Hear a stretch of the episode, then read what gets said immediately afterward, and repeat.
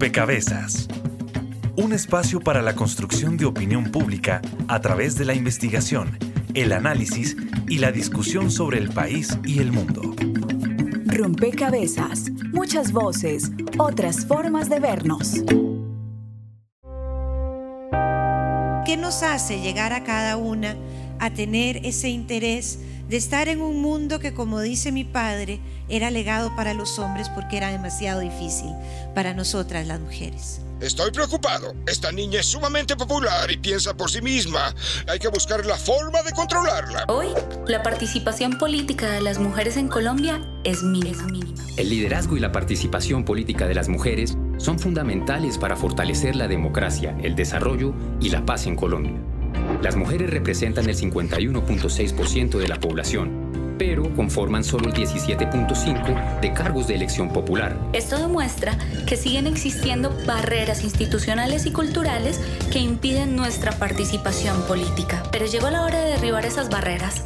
El interés mío de estar en política nace precisamente de uno de los amores más profundos que tenemos las mujeres, que es el de la maternidad. Y empiezo también a ver que hay cosas que no me calzan.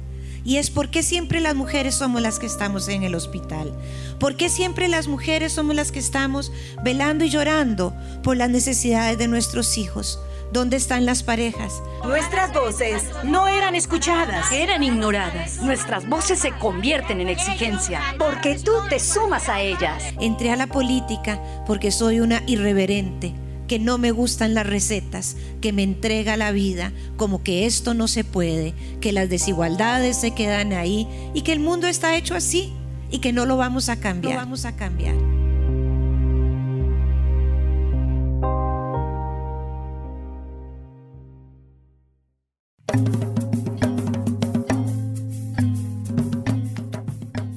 Bienvenidos a este nuevo rompecabezas. Estamos eh, presentando una nueva edición de la serie Pedagogía Electoral, esta vez una dedicada a las mujeres, a pensar la participación política de las mujeres. En este contexto electoral mucho se habla de los programas de gobierno, de los candidatos, estamos siendo testigos de los debates de los candidatos presidenciales, pero también se abre la oportunidad para hablar de temas que quizás pasan desapercibidos eh, pero que dicen mucho de nuestra democracia. Eh, las mujeres, sin importar su nacionalidad, han tenido que luchar en la historia por sus derechos. Entre esos derechos, el derecho al voto, el derecho a ser elegidas para cargos públicos. Y es justamente en esos dos escenarios quizás en los que nos vamos a, mover en este rompecabezas, las fichas que vamos a, a mover en este rompecabezas. Colombia es uno de los últimos países en América Latina en concederle a la mujer el derecho al voto.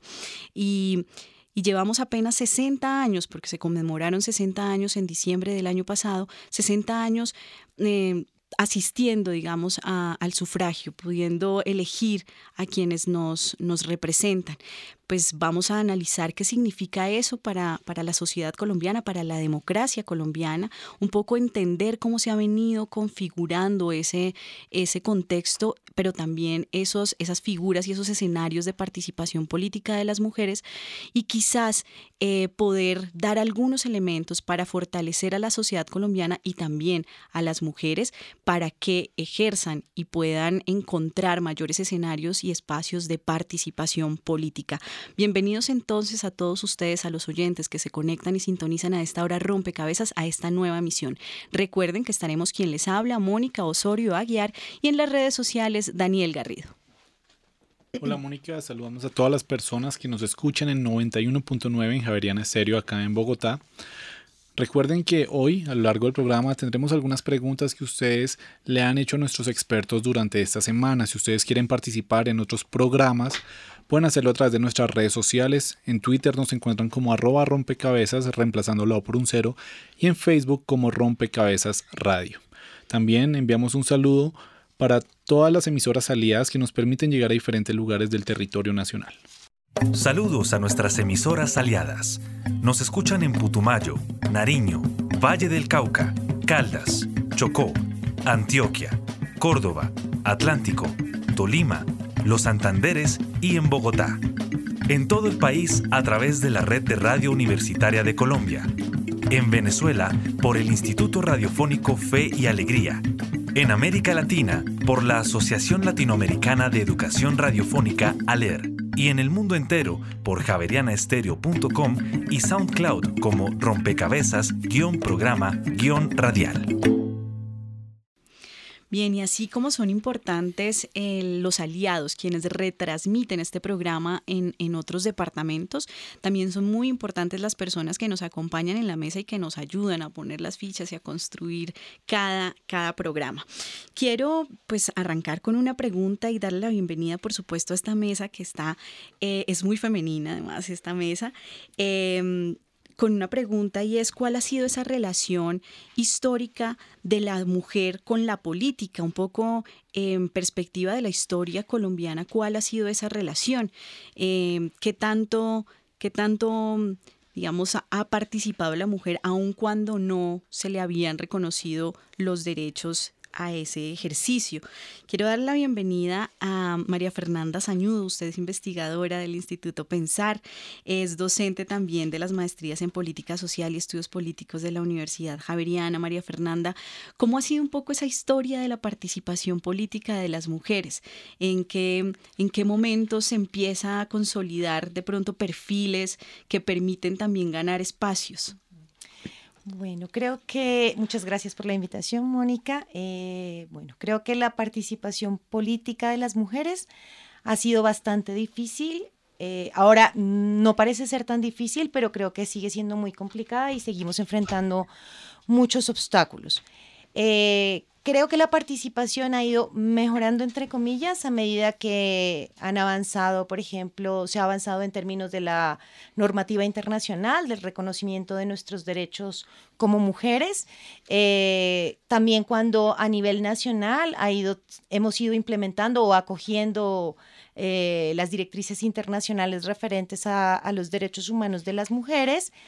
Eh, y a medida también que el movimiento social de mujeres ha, ido madurando en torno a sus discursos. Eh, creo que también, eh, yo creo, y bueno, mis compañeras lo corroborarán o lo contradirán, contradecirán, perdón.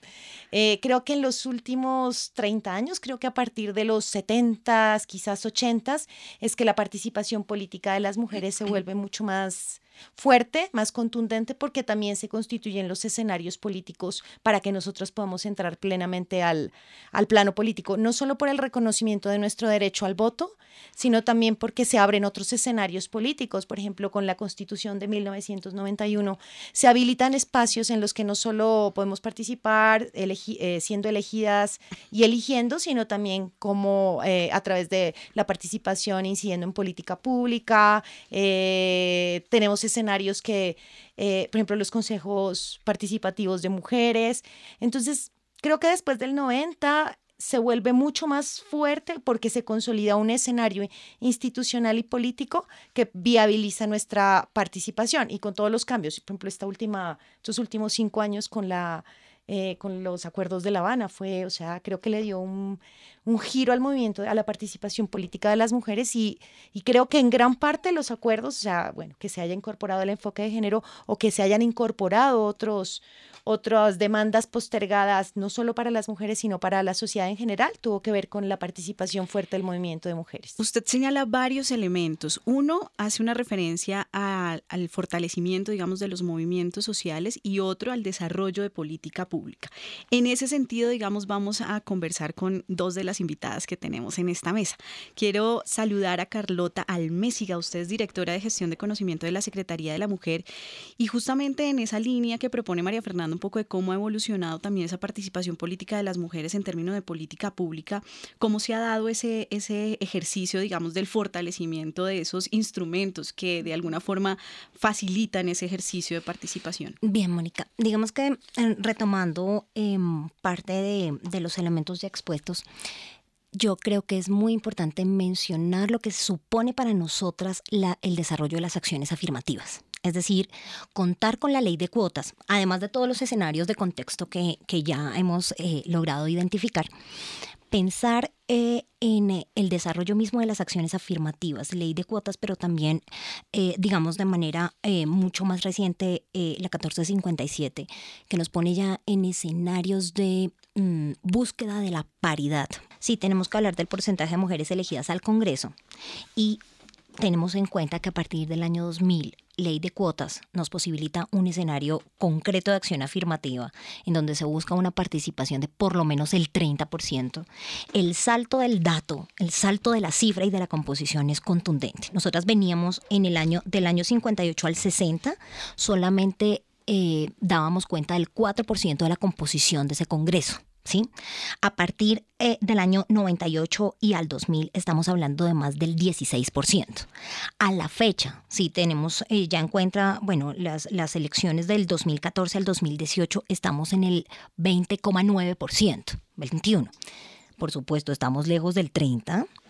Por supuesto, no estamos ni próximas a la paridad, pero que si la acción afirmativa como una acción preferente en razón de una desigualdad de carácter estructural opera para que nosotras podamos acceder a los lugares en donde se toman las decisiones y podamos participar en igualdad de condiciones eh, en relación con los escenarios de la participación y representación política, sí, tenemos que decir que sí, que sigue siendo un reto eh, para, para nuestra sociedad y es un reto para la institucionalidad bien importante. ¿Por qué? Porque digamos que mover este tipo de indicadores no es sencillo. El comportamiento, digamos, de estos indicadores eh, puede incluso permanecer eh, entre 5 y 10 años eh, con la misma dinámica, pero al hacer la introducción de la acción afirmativa sí encontramos un salto exponencial. Entonces eso, digamos, para nosotras en la política pública de mujeres y equidad de género supone una medida que nos ayuda a transformar escenarios de manera concreta y fundamentalmente para Bogotá, por ejemplo, Cámara Bogotá. Tú nos estás dando un, indicador o unos indicadores bien interesantes de cómo sí, eh, digamos, la evidencia demuestra que sí hemos ganado espacios y que sí hemos ganado lugar en esos escenarios de toma de decisiones. Sin embargo, en redes sociales también la percepción es bien distinta y vamos a poner una de esas primeras fichas que, que llegan a través de las redes sociales, a través de la encuesta que hacemos en Twitter. La ficha virtual. Un espacio donde los oyentes aportan a la discusión en rompecabezas. Durante esta semana le preguntamos a nuestros usuarios de Twitter en nuestra cuenta Rompecabezas, donde reemplazan la O por un cero, ¿qué tanto participan las mujeres en política? Mucho 27%, poco 68% y nada 5%. Ahí, digamos, ante ese escenario em, que tú muestras, que muestra evidencias de participación, ¿cómo interpretar o cómo leer esto que está diciendo la ciudadanía, un poco esa percepción de que las mujeres participan poco en política y eh, digamos una mayoría dice que participa poco y, muy lejos, digamos, hay personas que dicen un 27% que mucho. ¿Cómo se interpreta eso también a la luz de estas, de estas eh, cifras que tú presentas? Yo creo que es complementario, porque lo que yo estoy planteando en este escenario es que el máximo que hemos logrado alcanzar no alcanza a ser ni el 21%, ¿cierto? Es decir, que el escenario de la participación de las mujeres sigue siendo un reto para nuestra sociedad. Cuando examinamos, por ejemplo, fuentes como eh, la encuesta de cultura política del DANE del año 2015 y exploramos cuáles son esas razones esa encuesta nos permite precisar, por ejemplo, que la sociedad civil, la ciudadanía, percibe que efectivamente se mantienen patrones de discriminación en contra de las mujeres. Esto obviamente hace mella y hace carrera en los límites que tenemos nosotras para poder acceder a estos espacios de poder. Y hay otra segunda razón también, digamos, con una expresión muy potente en este instrumento que tiene que ver con la falta de respaldo de los partidos políticos. Y ojo que lo que estamos tocando aquí son elementos culturales son elementos eh, que hacen parte, que se han venido naturalizando en las prácticas eh, cotidianas y en las prácticas políticas de nuestra sociedad. Entonces, estos dos factores, digamos que se mantienen. Si miramos el resultado del sondeo, pues es consistente, porque en últimas lo que estamos de lo que estamos dando cuenta es de un fenómeno de disparidad, de desigualdad que nos está impidiendo a nosotras no solo participar en igualdad de condiciones, sino generar procesos que transformen nuestras condiciones de vida. Porque además nosotras no solamente vamos no vamos solamente eh, por la composición de los escenarios de participación. Nosotras, en últimas, lo que estamos pretendiendo, las feministas, que no es otra cosa que las mujeres que defendemos los derechos de otras, independientemente del lugar que ocupemos, lo que nosotras pretendemos es que cada vez lleguemos más mujeres pero no solamente que seamos mujeres o haya cuerpos de mujeres en esos mecanismos, sino que haya toda una ideología, que haya toda, todo un componente intencionado de carácter político para mejorar las condiciones de otras. Y eso se conecta, eh, Carlota, con eh, una idea que también María Fernanda había introducido a este rompecabezas y que quiero también darle oportunidad de desarrollar, y es justamente em, cómo el activismo, los movimientos sociales, las organizaciones de mujeres contribuyen a que, em, digamos, logremos estos objetivos que usted señala y, em, y, hayamos, digamos, recorrido este camino que, hemos más o menos descrito en este rompecabezas. Quiero con esta introducción darle la bienvenida a Magda Alberto. Ella es representante y vocera de organizaciones como de la Organización Mujeres por la Paz, representante de organizaciones en la instancia nacional para el seguimiento al enfoque de género en la implementación de los acuerdos de paz. Eh, Magda, y en ese sentido, digamos, cómo el rol, digamos, de las organizaciones sociales, de los movimientos sociales, ha jugado a favor o en contra, ¿no? De ese escenario de participación o de fortalecer la participación política de las mujeres. Bienvenida a Rompecabezas, Magda. Muchas gracias por la invitación y por atreverse a tocar estos temas que además no son de interés de la sociedad. Yo creo que precisamente esa baja percepción, esa baja participación que la tenemos las mujeres en, en los espacios de toma de decisiones tiene que ver con que a la sociedad no le interesa que las mujeres cada vez estemos en más espacios. Y allí quisiera nombrar varias cosas. Primero es que las organizaciones sociales, políticas, feministas de mujeres, pues trabajamos todos los días porque las mujeres, cada vez más mujeres estemos en espacios de participación.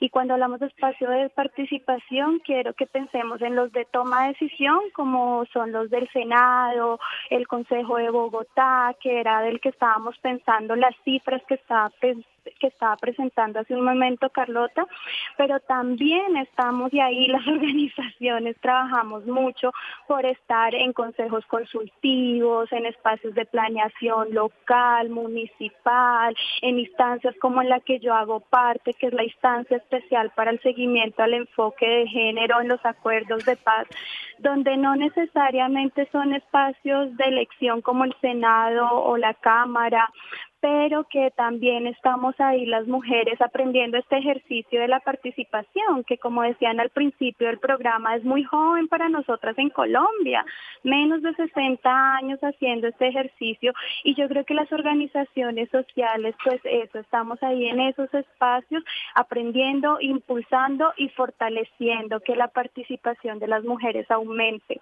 Yo también creo que el aumento de la participación de las mujeres hay que verlo con algunos matices y lo hemos dicho las organizaciones de mujeres.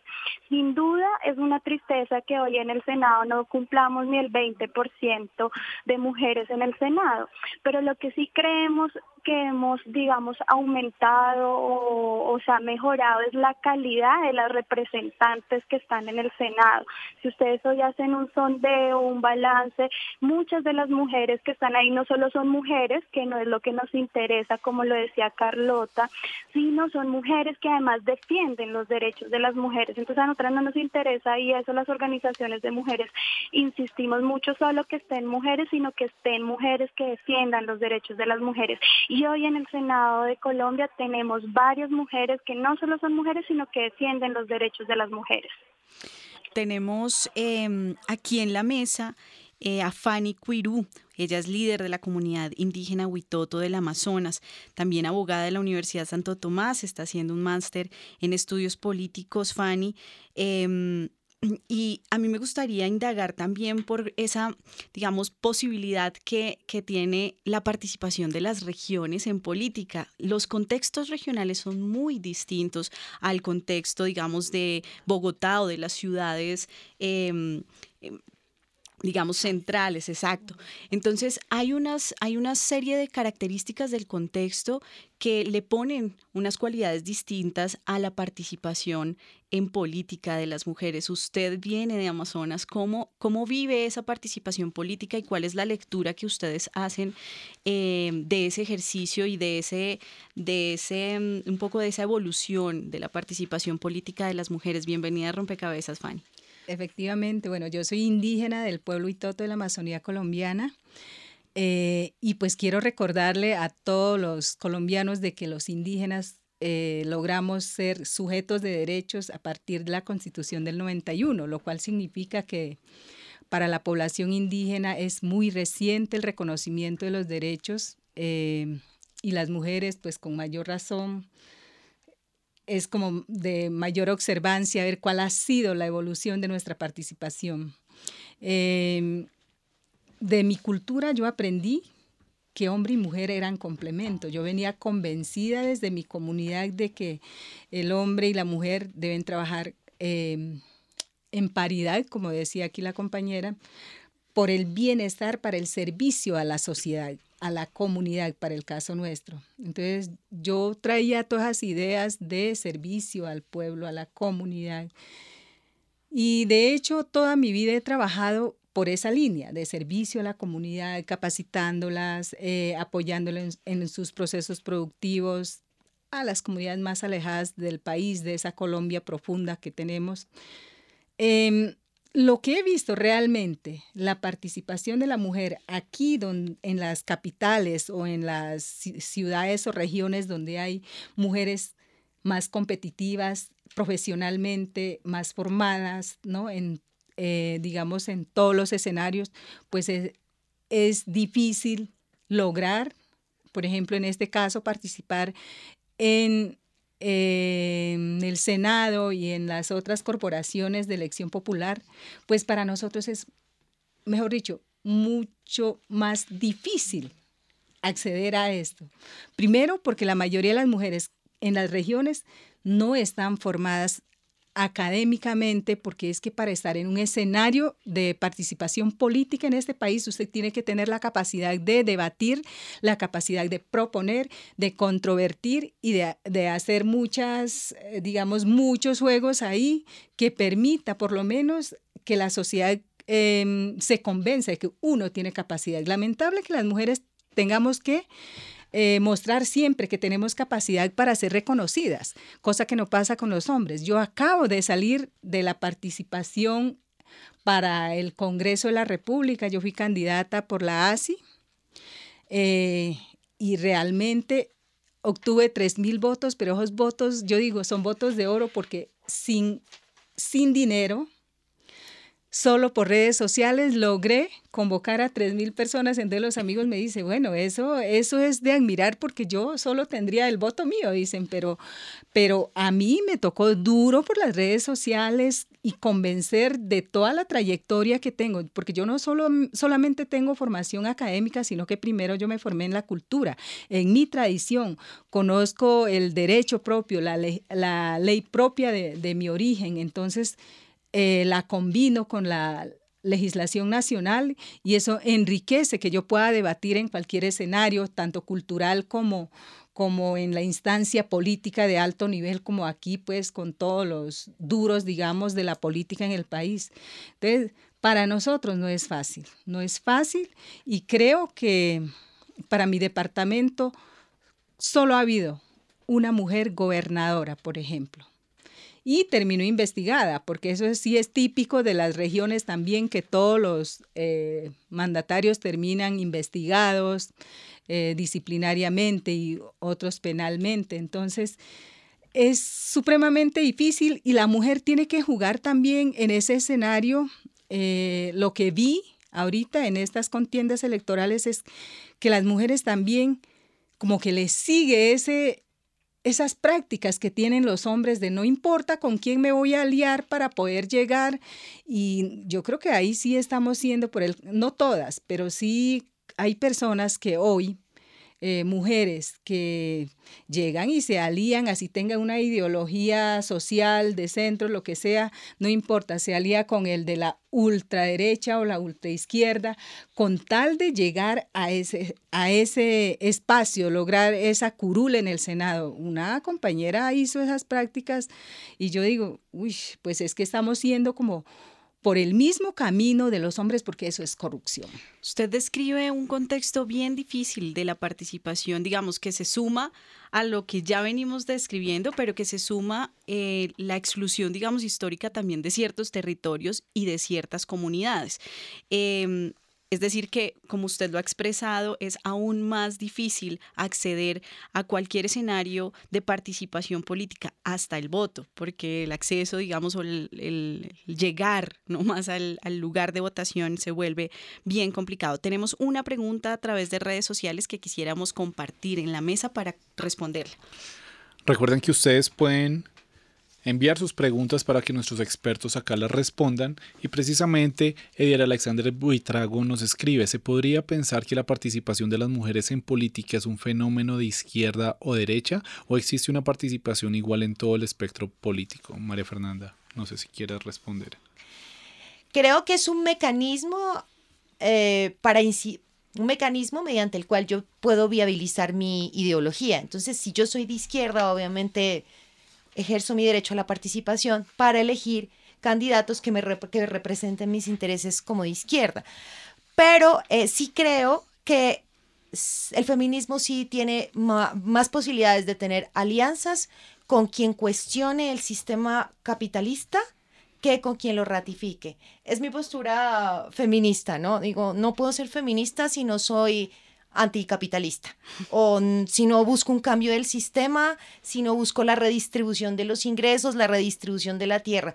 Porque me parece que el feminismo, además de ser un movimiento social, político y una propuesta teórica para, eh, para avanzar eh, en la igualdad y reconocernos a nosotras como sujetos de derechos, creo que además de eso es una es una postura frente a la vida que nos amiga con otras posturas mucho más cercanas a la izquierda, por ejemplo, con los movimientos de, la defensa, de defensa de la naturaleza. Sí, entonces, mm, creo, bueno, para resumir, creo que no se necesita ser ni feminista de izquierda ni feminista de derecha para ejercer mi derecho a la participación. Y creo que para las feministas o para las mujeres en general, es clave que ejerzamos nuestro derecho a la participación, no solo eligiendo, sino buscando la participación activa en estos espacios eh, de elección popular y también en estos otros espacios de los que hemos hablado, como los consejos participativos de mujeres, donde se, se, incide en política pública, o se hace la planificación del desarrollo, etc. Vamos a dar un paso, vamos a poner una ficha en este rompecabezas de parte del equipo periodístico para seguir conversando. Revisar la participación en política de las mujeres en países de la región parece necesario, además para mirar de qué manera se ha dado y qué referencias se pueden tener en cuenta. Argentina es un claro ejemplo. Bueno, yo creo que hay que destacar dos cuestiones. Julio César Gambina, doctor en Ciencias Sociales de la Universidad de Buenos Aires y profesor de Economía Política de la Universidad Nacional de Rosario. Una es un aspecto legal que en su momento estableció eh, un tercio de participación en las listas electorales y otra cosa es la dinámica del movimiento social de mujeres que en los últimos años ha transformado el escenario de la política. La participación política va más allá del voto. Eh, hace más de 30 años que se hace un encuentro anual de mujeres en la Argentina, con una repercusión muy importante y un conjunto de, de reivindicaciones relativas a la igualdad de género que impactan en la política y en la cultura. Y en los últimos tres años eh, se ha desarrollado el, movimiento eh, Ni una ni una menos, que está muy concentrado en la lucha contra el feminicidio. Y en los últimos dos años, ese movimiento por Ni una menos eh, propuso la realización en los 8 de marzo como este, Día Internacional de, los, de, las Mujeres, eh, un, planteamiento de paro nacional de mujeres que se transformó rápidamente en paro internacional de mujeres. Además hay escenarios que ya se están transformando, reconociendo esta participación. El último congreso de la CTA autónoma, la Central de Trabajadores de Argentina, definió una modificación de sus estatutos para que en la próxima elección del próximo 13 de junio la mitad de los cargos de la central deban ser cubiertos por mujeres. Y a nivel parlamentario también está planteado que ya no alcanza con el tercio de mujeres en las listas electorales, sino que está planteada la paridad de género en la representación institucional de la política en la Argentina. Y esto ha sido resultado de la historia.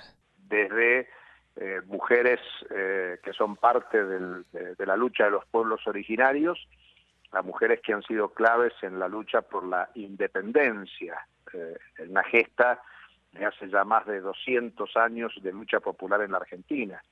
Y en los últimos años se destaca mucho la participación de las madres de Plaza de Mayo, las abuelas de Plaza de Mayo, las mujeres en los movimientos de derechos humanos le dieron una visibilidad a la participación política de las mujeres de manera muy destacable.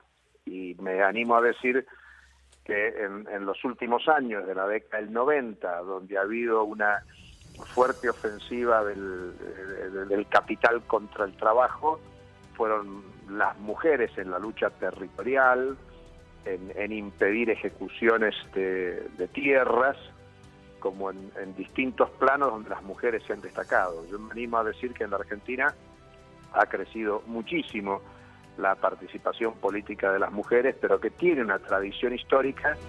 ¿Qué se puede tomar en cuenta de estos escenarios para aplicarlos en nuestro país? Informa para Rompecabezas Juan Sebastián Ortiz.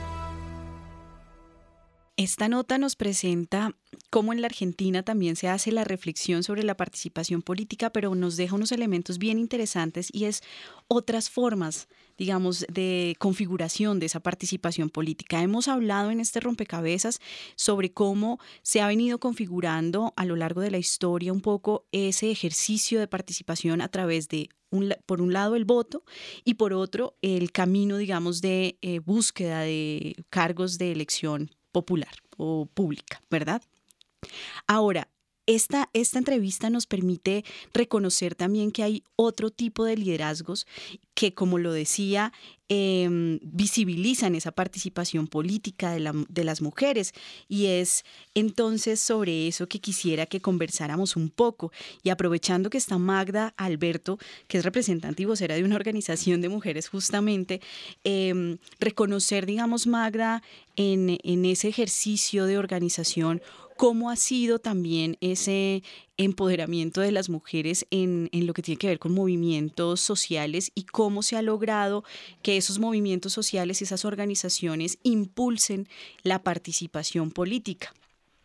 En general lo que podemos decir es que el movimiento social de mujeres un ejemplo en, en relación a la movilización social, la organización participación política de las mujeres, que eso no necesariamente se ve reflejado siempre en cargos de toma de decisión, porque tiene que ver con que el poder económico, judicial, digamos, se estructura todavía de una manera patriarcal que no acepta, digamos, a las mujeres en el ejercicio de la participación. Pero lo que estaba mostrando Argentina es muy importante y en Colombia también tenemos ejemplos importantes y quiero poner el proceso de paz en Colombia.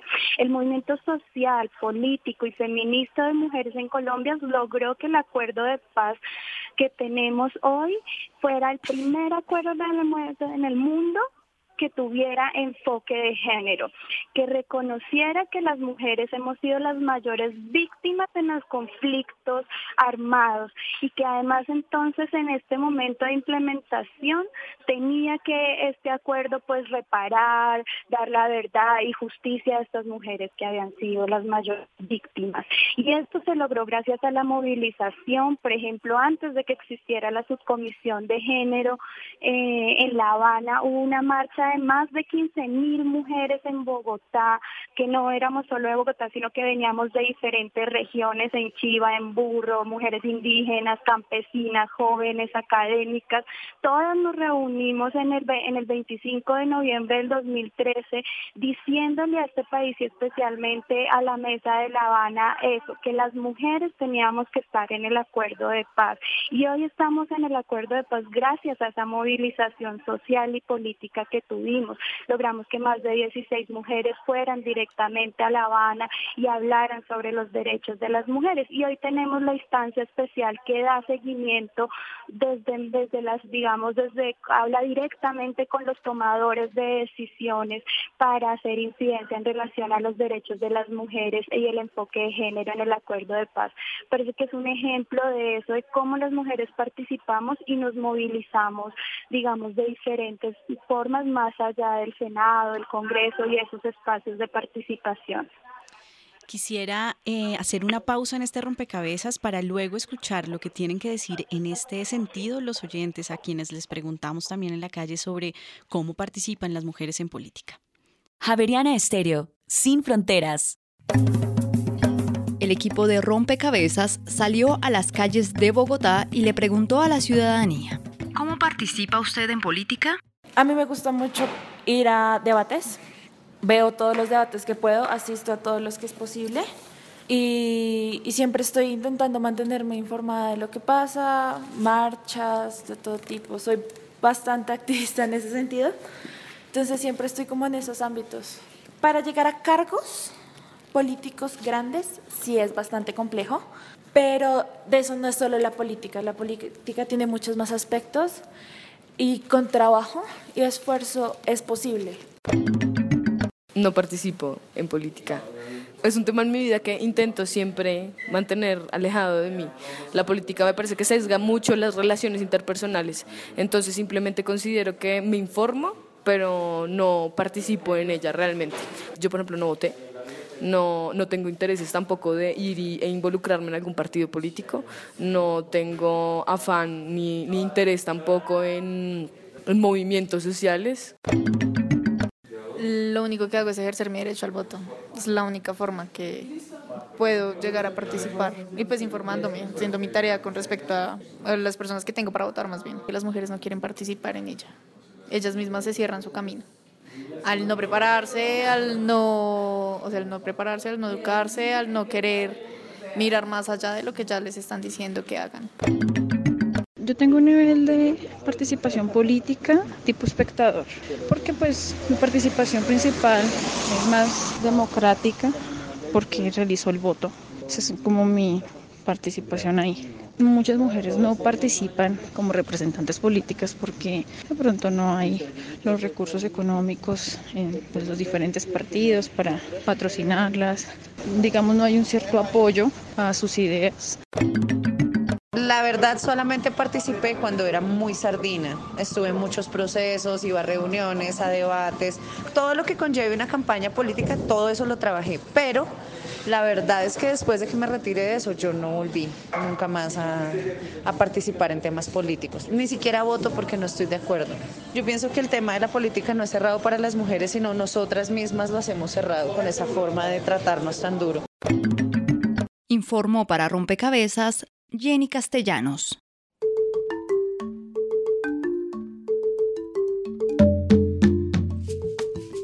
Bueno, y ahí están las voces de los ciudadanos que siempre generan aquí eh, fuera de micrófonos reacciones, em, porque, bueno, eso nos permite ver también cómo nos estamos pensando, cómo nos estamos percibiendo, cómo se está y cómo también estamos proyectando la participación, que es un poco ya hacia donde vamos a, dirigir esta conversación.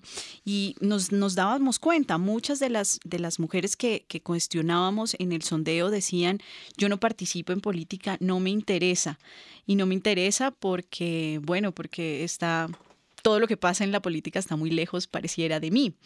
¿Cómo lograr eh, primero, pues yo quisiera como recoger sus impresiones de estas eh, opiniones y luego hablar sobre, bueno, cómo lograr una, una comprensión, digamos, más amplia de lo que significa la participación política, Carlota.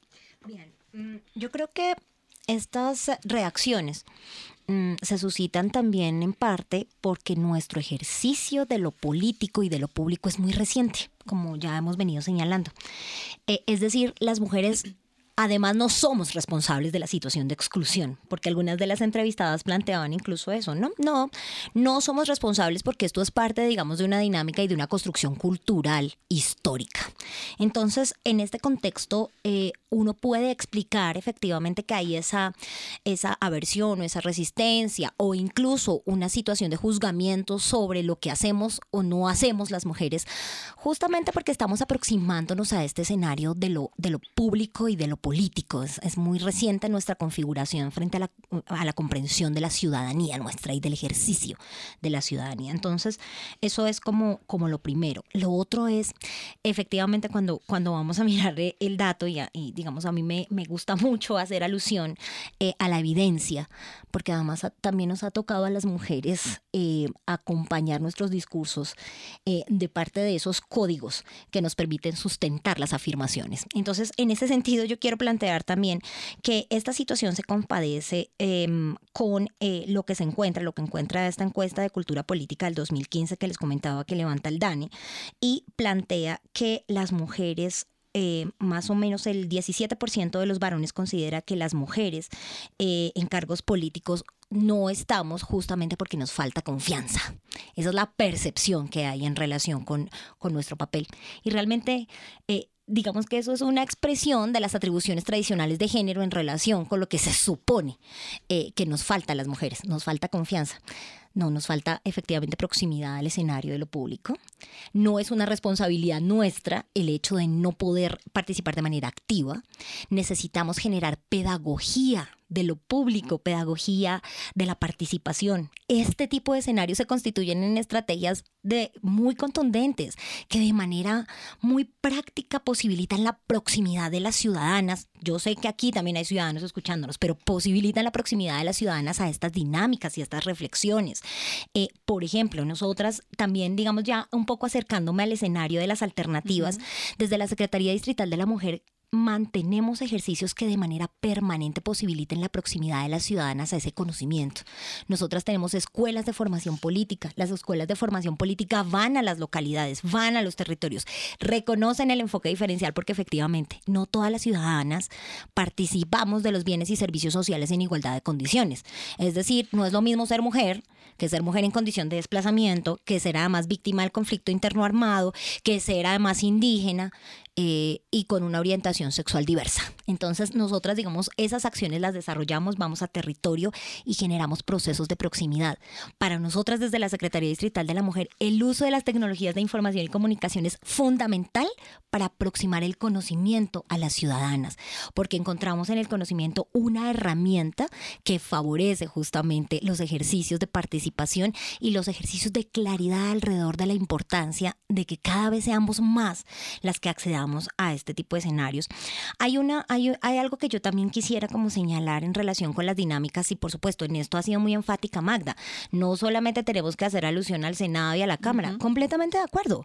Eh, hay otros escenarios y otros mecanismos de participación. Hay un escenario que por ejemplo no hemos, sobre el que no hemos hablado hoy aquí y que da cuenta de uno de los aspectos de la ley de cuotas y es la participación de las mujeres en cargos de nivel decisorio y otros niveles decisorios que no supone pasar por la participación en presentación o el proceso electoral. ¿Sí? Entonces que ahí hay una alta discrecionalidad por parte del nominador o nominadora de quién puede acceder a este, a este tipo de escenarios. Y para nosotras es clave llegar ahí, no solo mujeres, sino con apuestas por la garantía de los derechos de las mujeres. Entonces, si bien las brechas siguen existiendo, yo quiero contarles que, por ejemplo, para Bogotá el escenario es, favorable, ¿sí? No está resuelto, pero nos plantea, por ejemplo, que más del 43% de la composición del máximo nivel decisorio en el nivel central eh, tiene expresión en, la participación de las mujeres, ¿sí? Eh, otros niveles decisorios alcanzamos la paridad, logramos ser el 53%.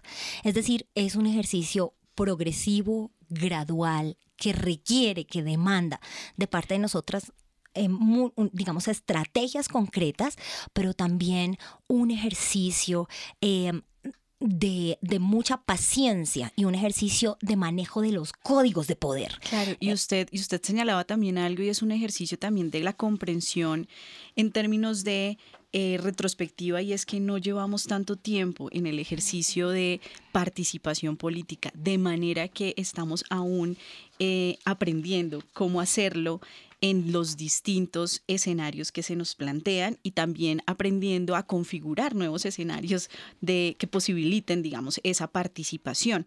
Ustedes han hablado mm, mucho sobre la transformación de la cultura política, sobre las necesidades, digamos, de hacer pedagogía em, y bueno, y esto interpela directamente a no solamente a las mujeres, sino al grueso de la sociedad colombiana y quizás al oyente que está ahí escuchando este programa que se estará preguntando, venga, pero bueno, ¿y yo qué puedo hacer desde acá, desde mi lugar eh, y desde mi acción cotidiana para que efectivamente esa consolidación y esa configuración del contexto favorezca la participación política de las mujeres. María Fernanda, ¿usted qué le diría a ese oyente que está allí como haciéndose preguntas sobre su papel, sobre su rol? Bueno, fundamentalmente creo que eh, debemos tomar conciencia de nuestros deberes como ciudadanos y ciudadanas, ¿no? Y, y copar el Estado o tomarnos el Estado o tomarnos lo gubernamental, porque creo que en gran parte que no funcione, por ejemplo, no sé, la política pública de igualdad o que no eh, se logren constituir los espacios organizativos, perdón, los espacios, los consejos participativos o, u otros escenarios políticos se debe a que no hacemos uso de nuestras herramientas participativas o hacemos uso de los mecanismos participativos como ciudadanos y ciudadanas en genérico. Ahora, frente a cómo modificar estos escenarios para que nosotras podamos entrar con mayor facilidad y con mayor contundencia, no solo a, al espacio electoral, al ¿sí? a, los, a las corporaciones, sino también a estos otros espacios donde se toman decisiones, no solo eh, decisiones de alto nivel, sino también decisiones eh, de, por ejemplo, en lo local, en, los, en las juntas de acción comunal. Creo que es muy, es clave y tiene que ver con una de las cosas que sugirió Carlota y es, es clave repensarnos lo público, eh, la participación, la igualdad, la democracia, una serie de nociones, porque creo que en parte que no podamos participar es porque el Estado es masculino, es patriarcal. El mismo Estado hace que nosotras de lleno no podamos entrar. Pueden estar los mecanismos más democráticos, los, por ejemplo, los mecanismos de participación son fabulosos, ¿no es cierto? Y a veces se podría, se podría hacer uso de ellos para avanzar en, en, el reconocimiento de nuestros derechos. Pero el Estado es patriarcal, es público y está hecho para hombres. Entonces, cuando nosotras intentamos entrar, siempre nos vamos a encontrar con una serie de obstáculos que no nos van a permitir entrar. No solo los obstáculos que tienen que ver con los imaginarios de funcionarios y funcionarias públicas que piensan que somos eh, sin confianza, eh, con menos capacidades, que tenemos otros roles, sino la misma institucionalidad, porque lo que tú planteabas, Fanny, es que, por ejemplo, es un... El, con esto no quiero sonar eh, radical, ¿no? Pero sí creo que en parte estas maneras de hacer política corrupta, clientelista, son muy patriarcales. Y eso que ya permea las lógicas del Estado, permea el comportamiento estatal, no nos permite entrar porque nosotras tenemos otras lógicas para hacer política y no porque seamos diferentes a los hombres o más esenciales o más buenas, sino simplemente porque nosotras en esas exclusiones de las que hemos sido víctimas históricamente, hemos construido estrategias y mecanismos para generar procesos diferentes, procesos no excluyentes, no discriminatorios, no solo con nosotras mismas, sino con otros grupos. Por eso pienso que el movimiento feminista tiene mucha cercanía con otros movimientos sociales, por eso son movimientos con, o sea, podemos unir fuerzas porque es otra manera de hacer política. Y yo le tengo más fe a la participación, no en el escenario político grande, yo le tengo más fe a la participación en escenarios locales, juntas de acción comunal, eh, consejos participativos, espacios donde vamos a, donde las mujeres podemos tomar decisiones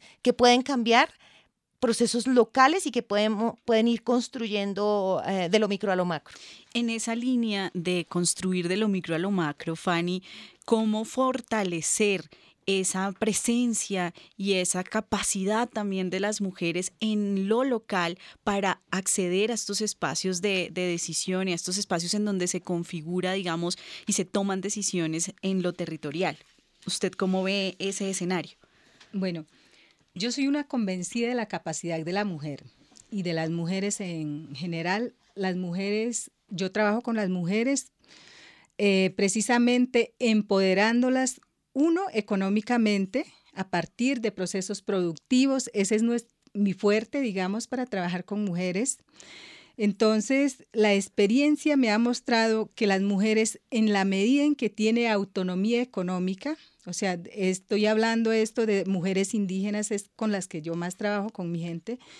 En la medida en que ellas tienen autonomía económica, tienen más capacidad para acceder a los espacios de toma de decisiones, como decíamos, no solamente pensando en las corporaciones del Congreso de la República, sino para nosotros en las organizaciones indígenas locales. Eh, Muchas veces es muy poco la, presencia de la mujer, pero ya estamos abriendo camino, porque también a veces hay unos discursos que se crean y es que uno le pregunta a los líderes, bueno, ¿qué pasa? ¿Dónde está la presencia de las mujeres acá? Entonces ellos responden, bueno, es que ellas no quieren, no quieren porque los niños no le dejan o porque no tiene tiempo. Entonces son discursos que se van creando y se va creyendo a la vez. Entonces yo lo que hago es, por un lado, hacer procesos de eh, empoderamiento económico y de empoderamiento político desde lo local, trabajando precisamente una forma de empoderarlas es que conozcan sus derechos, porque es muy difícil que una mujer que vive por allá en la parte más recóndita de Colombia sepa que tiene derechos. O sea, hay muchas mujeres que no saben que tienen derechos. Entonces, lo que hago es trabajar en todo el país, pero pues una sola golondrina no hace verano. Entonces a mí me ha quedado muy difícil. A veces con el apoyo de algunas ONGs logro llegar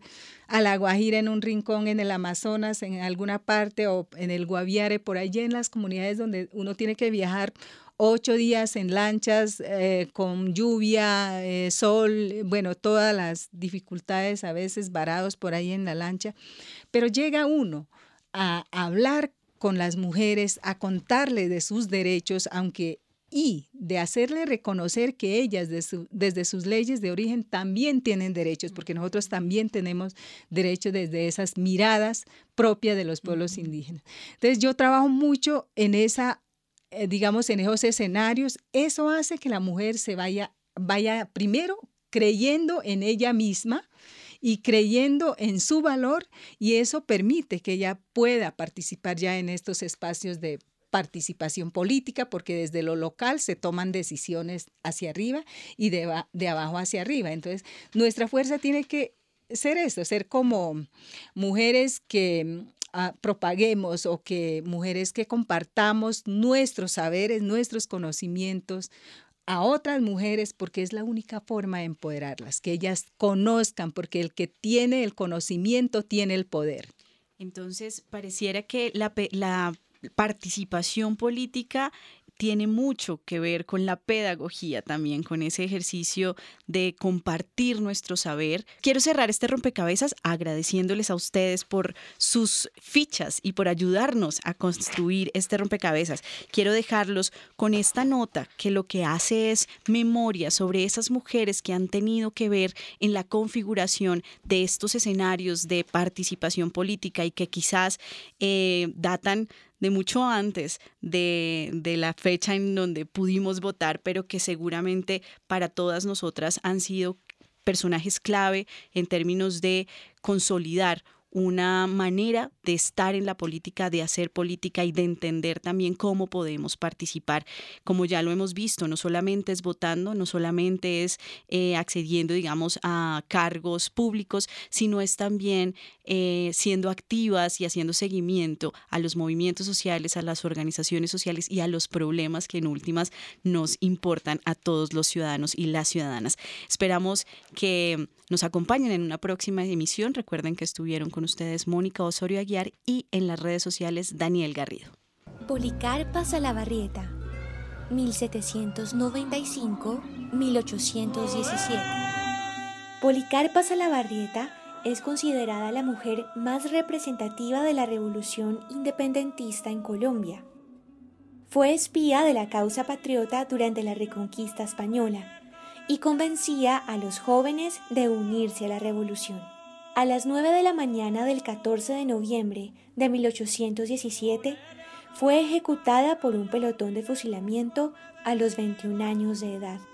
Sus últimas palabras son recordadas como muestra del valor y el compromiso político que profesaba. Viles soldados, volver las armas a los enemigos de vuestra patria. Pueblo indolente, cuán distinta sería hoy vuestra suerte si conocieseis el precio de la libertad. Pero no es tarde. Ved que aunque mujer y joven, me sobra valor para sufrir la muerte y mil muertes más. No olvidéis este ejemplo. Soledad a costa de Samper, 1833-1913. En la esfera pública bogotana del siglo XIX apareció una mujer considerada por muchos como pionera del feminismo en Colombia. Escritora, historiadora y periodista, Soledad Acosta de Samper fundó y dirigió al menos cinco revistas y periódicos, entre estos la revista quincenal La Mujer en 1878. Publicó más de 20 novelas y desarrolló numerosos estudios sociales sobre las mujeres y su papel en la sociedad. María Cano, 1887-1967. ¿Por qué no suspenden este desalojo? Es imposible, señora. Mire, esa mujer está embarazada y usted no puede sacarla ahora de aquí legalmente. Así que se pospone este desalojo. La voz de la clase obrera. Ella fue María Cano, la primera política colombiana. Dedicó su vida a luchar por los derechos civiles y de los trabajadores asalariados. Convocó y lideró distintas huelgas obreras y participó en la fundación del Partido Socialista Revolucionario. En 1928 fue arrestada y acusada de rebelión, en el contexto de la huelga de las bananeras y la represión del gobierno de Miguel Abadía Méndez. Finalmente quedó en libertad, pero cargó con una injusta condena social por haber sido comunista. Esmeralda Arboleda, 1921-1997. Política y abogada, fue la primera mujer senadora de Colombia, representando al departamento del Valle del Cauca. Era miembro del Partido Liberal y lideró, junto con Josefina Valencia, el movimiento sufragista en nuestro país. Somos liberales. Abogó por los derechos laborales de los trabajadores y por la participación política de la mujer. En 1961, durante el gobierno de Alberto Lleras, fue designada como ministra de Comunicaciones. En 1966 fue elegida senadora por Bogotá y en 1967 asumió la Embajada de Colombia en Austria. Durante la presidencia de Virgilio Barco fue directora regional del Instituto Colombiano de Bienestar Familiar siendo este el último cargo público que ocupó. Informa para Rompecabezas María Alejandra Navarrete. Pone leña en el fogón, mano firme cuando escribe una carta de amor. Rompecabezas, una producción del CINEP, Programa por la Paz la Pontificia Universidad Javeriana y la emisora Javeriana Estéreo 91.9 FM. Rompecabezas, muchas voces, otras formas de vernos. Los paisajes sonoros de Rompecabezas cuentan con audios tomados de distintas fuentes. Para conocer el origen del material, diríjase a www.cinep.org.co.